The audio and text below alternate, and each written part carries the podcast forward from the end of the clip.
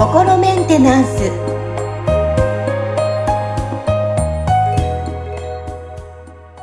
はい、皆さん、こんにちは。心メンテナンス。本日もアシスタント、三上恵と気候ヒーラーの吉村隆二です。はい、吉村さん、本日もよろしくお願いします。よろしくお願いします。はい。さあ、今日はね、メッセージを読み上げていきたいと思います。えーはいまずは、のぶちゃんさんから感想かな来てますので、読みたいと思います。は。はいえー先日は調理式について丁寧な説明をありがとうございました。えー質問が読み上げられるのを聞いて、質問メールを送った時に自分はかなりこんがらがっていたんだなと気づきました。うんうんえーそして、えースピに、えースピリチュアルの話ですね。はい はい。スピリチュアルには流派のようなものがあるんだなと思いました。超意識はハイヤーセルフ。超意識からのメッセージは夢だけでなく、えー引き寄せだったりすることも納得しました。最近、悩みを自分の限界まで、えー解いても解決しないときに、信頼を置ける人に相談する約束をすると、約束した人、えー約束した日までには解決してしまうことが、えー、発？頻発しています。ひ頻発？頻発？頻発？しています。はいはい。よく起きてるってことですね。よく起きてるってことですね。は。はいえーこれも超意識からの、えー導きなのかなと思いました。昨日たまたま愛読書、愛読家である、えー愛読書であるです愛ね。読書である工藤さんかな？工藤ふさみさんって読むんですかね？ちょっと僕も、はい、存じ上げないんですけど。ないんですけど、はい。えーありがとう100万回の奇跡を手に取り、えー細胞一つ一つ、サムシンググレート、癌で亡くなった方たちからの守護、ご先祖様たちからの守護、未来の魂からの守護などを思い出して、えー見えないものからミクロからマクロ、マクロからミクロへの思いが、えー感じました。起きている時もいろいろ感じているから夢に浸る必要はないのかなと思いましたが、えーこんがらがる方が不健康だから、えースピ、スピリチュアルはお茶受け程度にしようと思い、すっきりしました。えーありがとうございました。またよろしくお願いいたします。暑い日が続きますが、どうぞご自愛くださいと来ております。はい。あなるほどですね。そうですね。まあそのスピリチュアルって本当いろんな、こうね、あの方がいろんな見解をね、あの、述べてらして、そのなんかすごい、その現状、なんていうのかな、なんかこう、みんなの共通の見解みたいなものとかもね、ないんで、その、まあちょっとそういう学、ね、なんか例えば、学問とかだったら、なんか学派みたいのがあって、偉い先生がこういう、いう風に言ってるから、まあ大体これがみんなの共通の認識だよね、みたいなものっていうのができやすいんですけど、スピリチュアルだと、まだそういうなんかこう、そ、そこがちゃんと、なんかそういうみんなの共通のこれがこう正しいみたいなものってね、ないんで、あのやっぱりまあそれ、そこがそのいいところでもあると思うんですよね。そのいろんな考え方がこうあって、で、それをどれを選ぶかっていうのを、その自分が合うものをこうそれぞれが選んで、あの、取り入れていけばいいと思うんですけど、やっぱりその、そこでこう気をつけないといけないのが、あんまりそこにこうどっぷり浸かりすぎて、なんか人生が全部それに支配されてるみたいな状態になってしまうと、その、なんていうのかな、こう、道具を使ってるんじゃなくて道具に使われてるみたいな状態になっちゃうんで、うん。これはね、あの、あんまり僕は健全な状態だとは思わないんで、あの、なんかどんな情報でもね、まずなんか、こう、鵜呑みにするんじゃなくて、なんかこう、じゃあそれ取り入れて自分の人生は果たして、あの、い良くなるだろうかっていうところで、自分自身で検証して、その、役に立ちそうなものを取り入れていくっていう発想っていうのはすごくいいと思います。で、あのね、この、のぶちゃんの、あの、おっしゃってる中で僕すごくこれ素晴らしいなと思ったのが、はいその悩みをね、なんか限界までこう自分でこうね、あの、まあ、こういろいろと考えたりとか、その試行錯誤してみて、それで解決しないときにその信頼を受ける人にまあ相談をする約束をしたら約束した日までに解決してしまうということが起きてるってね。これってまさにそのね、なんかその、このぶちゃんのその潜在意識が、その、こう、あの、なんていうのかな、この問題を解決してくれてるからだと思うんですよね。だから、このすごいとことん考えて、で、健在意識ではどうにもならないけところまで、あの、こうずっと考えたり、いろいろとこう試行錯誤していく中で、それがその潜在意識に手渡されてるんだと思うんですよ。パッとどっかのタイミングで。そうすると潜在意識が、あ、今このことを、ほんね、あの、自分はすごく解決しなきゃいけないことなんだ。これは自分にとって重要なことなんだって潜在意識がこう気づくから、だからそのね、こう言ってみたら見えない、あの、こう領域のなんかこうエネルギーを使って問題をこう解決する方向にこう自分の潜在意識がこう働いて導いてくれてるんですよね。でこれがまあ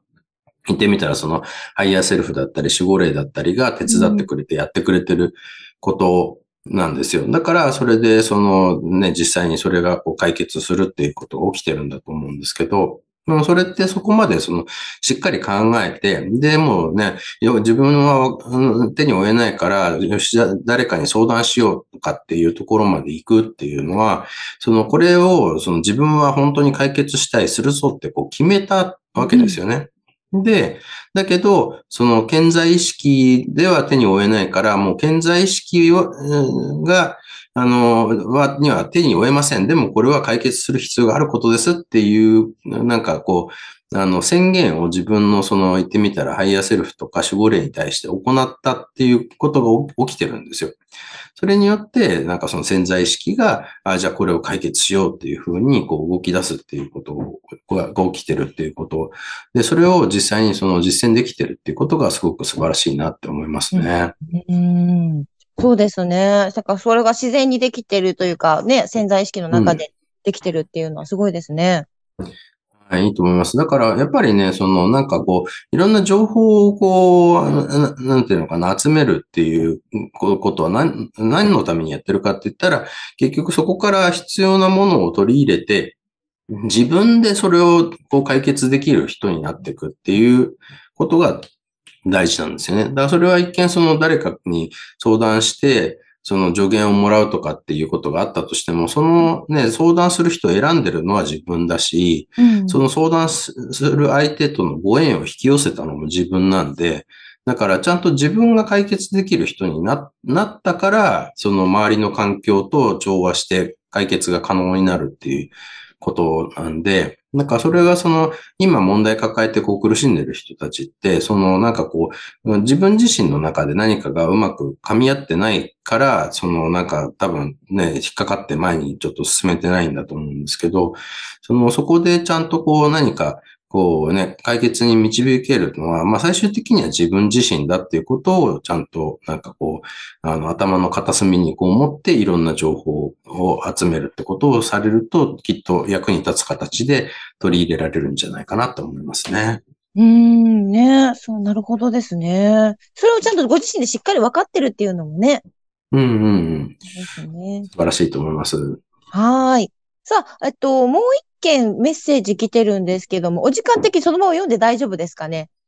そうですね。はい、じゃあ。はい、じゃあ、読みますね。もう一件メッセージ来ております。はい、ヒカルルンさんから来ております。はい。いつもお世話になっております。DNA のパラサイトについて質問です。DNA のパラサイトに、えー、自己保存のプログラムがあるのだとしたら、宿主である人間が、はい、例えばブロックが、えー、き、起因して？はい。起因して死んでしまったら困ると思います。そうすると、DNA パラサイトは宿主が死なない程度にネガティブなエネルギーを喪失する、作動、え喪失するよう作動するのでしょうか、うんうん、そう考えると、生殺生殺しのようで。あ、生殺しね。生殺しのようで怖いです。はい、えまた、DNA のパラサイトは、たとえそれが、えー、祖先由来、先祖由来だと先祖由来だとしても、その対象者のみパラサイトしているのでしょうか？そうではないとしたら、そのパラサイトのブロックが発現する子孫と、そうでない子孫にはどのような違いがあるのでしょうか？教えていただくと幸いです。よろしくお願いしますと。はい。はい。私、なんか、カタカナがいっぱいすぎてすいません。はい。あの、すごくね、これ、あの、興味深い、あの、いい質問なんですけど、うんあの、まずね、多分、その、こう DNA のパラサイトっていうのが、この概念自体が、多分、その、ね、なんか、こう、あの、一般的な概念ではないので、ここちょっと説明しないと、はい。あの、話が先に進まないと思うんですね。で、はいあの、はい。で、まあ、クリアリングっていうことを僕はやってるっていうのは、まあ、ちょっとこう、皆さんね、この共通の認識と思っておいてもらえたらいいと思うんですけど、はいあ。の、最近僕が発見したそのタイプのブロックの一つで、その DNA になんかこう、くっついてる、ちょっとまた何かそのね、あの、寄生生物のような、あの、振る舞いをするブロックっていうのがあって、これが、まあ、言ってみたらその DNA に、そのね、あの、うん、こうちょっと嘘の欲求を付け加えてしまう、ね、ことであったりとか、はいあとはなんかその、こうね、勝手な引き寄せを行ってしまうとか、はいなんか勝手なその前提をね、あの、付け加えて、その物事の考え方に影響を及ぼしてしまうってそういうものがあるっていうことを発見して、まあ、それをクリアリングするってことをやり始めてるんですよ。でうんその、まあ、やっぱりそういう、こう、寄生生物って、あのね、こう、宿主をコントロールしてしまう寄生生物って、こう、現実界にも実際いるんですよね。あの、ちょっと有名なところで言うと、あの、カタツムリに寄生する寄生生物で、なんかすごいちょっと恐ろしいやつがいてですね、あの、その、カタツムリって、まあ、基本的にはその、なんか、その、こう、ね隠れて暮らしてるわけですよ。ジメジメしたところでね。で、あの、こう、ああんまりこう目立つところ、ね、日の、日の当たるところとかに出てくと、まあ鳥に食べられちゃったりするわけじゃないですか。うんうん。だから、なんか日陰で隠れて暮らしてるんですけど、この寄生虫に取り憑かれると、この寄生虫は、そのカタツムリの、まあなんかそういう神経系に、この嘘の信号を流して、で、で、カタツムリを日向の方にこうね、あの、連れ出してしまうんですよ。なんかカタツムリは、なんかちょっと日向た、なんか気持ちよさそうだな、行ってみようかな、みたいな気持ちになっちゃうのかわかんないですけど、うんその普段だったら行かない日向の方にこう行くんですよ、葉っぱの上とかに。何が起きるかっていうと、鳥に見つかってバクって食べられちゃうんですね。そうすると、そのか、カタツムリはその鳥の餌になって死んでしまうんですけど、うんそのカタツムリに寄生していた寄生虫は、そのね、鳥に食べられても、その鳥のお腹の中で生きてて、ねで、えこう鳥が遠くに飛んでって、こう、糞を落とすと、その糞の中にこういるから、そのね、い遠くに行った先のカタツムリにまた取り付いて、ええで、そうやって繁殖していくんですよ。怖い。怖い。だそう でそういうことをするんですけど、だから、あの、まあ、この DNA のパラサイトっていうのも、そのね、宿主のことを、まあ、言ってみたら、その宿主の精神であったり、引き寄せだったりを支配して、そのコントロールしてしまうわけですね。で、はい。まあ一応その自己保存のプログラムっていうのは多分あると思うんですね。その大体ブロックって基本的には自己保存のプログラムがあるんで。で、あの、ただ、その、じゃあその宿主が、その、なんか死んでしまう状態っていうのは、その、こうね、あの、言ってみたらその寄生虫にとって、その、どういう意味を持ってるのかっていうところは、その宿主が、こう、その、そこでこう、死んじゃって、それで寄生虫も一緒に共倒れで死んでしまうっていう可能性もあるけど、先ほどのそのね、鳥に食べられるカタツムリの例で言えば、カタツムリは死ぬけど、その寄生虫は生きて次のカタツムリに取り付くわけじゃないですか。はいはい。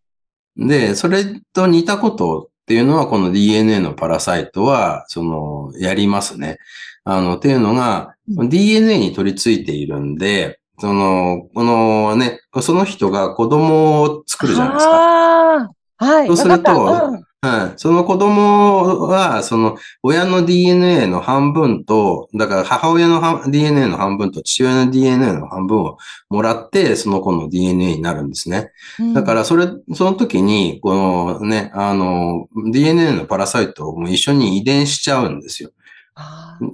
なので、まあそういう形で、そのね、なんか親から子にこう受け継がれていくんで、その個体、親が亡くなっても、まあ結局その子供とかその孫とかに受け継がれていけば、その DNA、DNA のパラサイトは生き続けるわけですね。で、これが、まあその、じゃあ発言する子と発言しない子がいるのはなんでかっていう話になってくるんですけど、これはその遺伝の中で覚醒遺伝とかっていう話聞いたことあります？その覚醒遺伝はい。なんかね、おじいちゃん、おばあちゃんのこの持ってる特性が、この代では現れなかったんだけど、うん、孫の代で現れるみたいな。これなんで起きるかっていうと、僕たち人間、まあ他の動物もでしょうけど、あの、もうほとんどだとは思うんですけど、あの、ね、人間はその DNA を、あの、表に出てる DNA と裏に隠れてる DNA っていうのを2組持ってるんですよ。で、その、それの、が、その子供にこう、遺伝でこう渡るときに、なんかそういう、こう、あの、ね、このお父さんとお母さんからこうそれぞれ半分ずつもらって、この DNA がこう組み合わさるときに、ここでまたそのなんか表に出る DNA と裏に隠れる DNA みたいのが、なんかこうシャッフルされていくんですね。なので、そうすると、裏に隠れてる DNA の特性っていうのは表に出てこないんで、だそこになんか例えば問題のある DNA があったとしても、その子供の代では発言しなかったんだけど、孫とかひ孫の代でそれが裏に隠れてたのが、まあ、表に出てきちゃいましたってなると、その DNA の特性を持った人が、こう、人に育っていっちゃうわけですよね。うんみたいなことが起こるんで、だからそこのそのね、この発言するね、あの子孫としない子孫っていうところの説明は、まあそう、それで、あの、つくと思います。表に出るか出ないかっていう話ですね。で、あとはその、結局、半分ずつ、あのね、受け渡されるんで、その、こう渡される半分の方に、その、パラサイトがついているかどうかっていうのでも、違いが出てくるわけですよね。なるほど。うん、ええーああ、今日なんかいろいろ DNA パラサイトの説明から始まり、ああ、どこ DNA の仕組み から始まり、あ、そうなんだ、そういう感じであるんですね。そうなんですね。で、まあ基本的にはそのね、あの、そのパラサイト、DNA のパラサイトに限らず、ブロックっていうのは、その人が出してるネガティブなエネルギーですよね。ネガティブな思考とか感情のエネルギーを、まあ、餌にして育つ繁殖するんで、まあそういう意味では基本的には、そのね、その人が、まあずっとなんかネガティブな状態で生きながらえていくように仕向けてるものが大半なんですけど、うん。ただ、その、その個体としての人生っていうところで言えば、どうしてもその限りがあるわけですよ。し、人には寿命があるんで。うん。なので、まあ、ブロックも同じように、その、なんかね、その、親からこう、みたいな感じで、遺伝的に、その、残ってこうとするっていうこともあるし、あとはそのね、こう、肉体だけじゃなくて、その魂が持ってる、その意識体の方にブロックがこう入っている場合は、そのね、その人の肉体が、まあ、なくなってしまっても、そのね、その魂に属してる方のエネルギーフィールドっていうのは残ってるから、そのブロックを持ったまま次の、あの、また肉体と結合すれば、そのブロックを持ったまま輪廻、輪廻転生するってことで、ブロックがこの生きながらへ続けるっていうことも起きるし、あとはなんかそういう、あの、多分なんかその、風邪とか、あの、のウイルスあるじゃないですか。あのウイルスにこのブロックの情報、特にその DNA のパラサイトが、そのウイルスに入り込んで、それでその感染することで、その他の方に、そのね、移ってっちゃうっていうようなことも、どうやらあるみたいですね。えー、じゃあもう本当に肉体もだけじゃなくて、魂にもそういうのがあるんですね。そうですね。はい。だから、まあ本当そこは、そのちゃんとこう、クリアリングしていくことで、まあ、なね、クリーンな状態を、あの、キープできると思うんで。うん。いや、でも今回、あの、ヒカルルンさんがこのメッセージを送ってくださったっていうことは、うん、まあ、ご本人もしくは周りにそういう方がいらっしゃるっていうことなんでしょうかね。あまあ、そのね、なんか、その、こう、実際にそのどういうブロックによってそれ、その人がそういう状態になってるかっていうのは、ちゃんとリーディングしてみないとわからないんで、うん、そのヒカルンルンさんがそのね、あの、例えばそういうこう、あの、プラクティションの養成講座とか受けられて、リーディングができる人なのかもしれないし、その一般論としてそういう、この、こういうことが、そのね、なんかこう、疑問に思ったの。はい、疑問に思われたってことかもしれないですけど、あのそうですね。まあ、実際だから、じゃあその、こう、あの、全然その、なんかこう、何の問題も抱えていない人っていうのが、どのぐらい世の中にいるだろうかってなったら、多分なかなかそんなことはないと思うんですよね。まあ、その問題として表に出てなくても、その無意識に自動反応で物事をこう進めちゃってる部分っていうのは多かれ少なかれああると思うんですよね。うん、で、それはその、ね、そ、そこは、その、ただ地雷を踏んでないだけで、地雷埋まってますみたいな状態だったら、あの、いつか踏まれて爆発する可能性はあるんで、だからそういう意味では、そのね、なんかいろいろとその、まあ、いろんな人と関わって逆にその地雷踏んでもらって、あ、ここに地雷あるわって分かることで、クリアリングしていくことで、そのね、撤去していくこともできるという、あの、ことなので、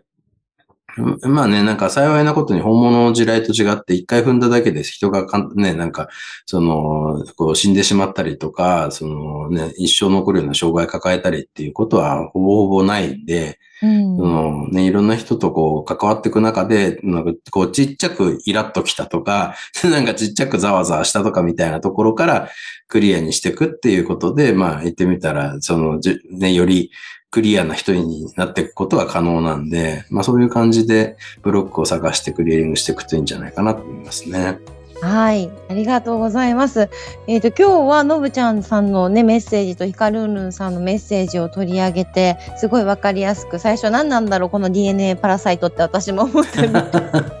わかりやすく、あのね、そう思ってらっしゃる方にわかりやすく本日吉村さんがね、説明してくださいました。あの、ぜひね、えー、ヒカルンルンさんからのまたご感想とかも、あのね、うん、どういうふうに感じましたとかっていうのもお待ちしてますし、えー、リスナーの皆さんからもこんなの取り上げてほしいっていうのもどんどん、はい、お待ちしておりますので、はい、メッセージよかったら皆さん、はい、送ってみてください。はい、はい、よろしくお願いします。本日も吉村さんありがとうございました。ありがとうございました。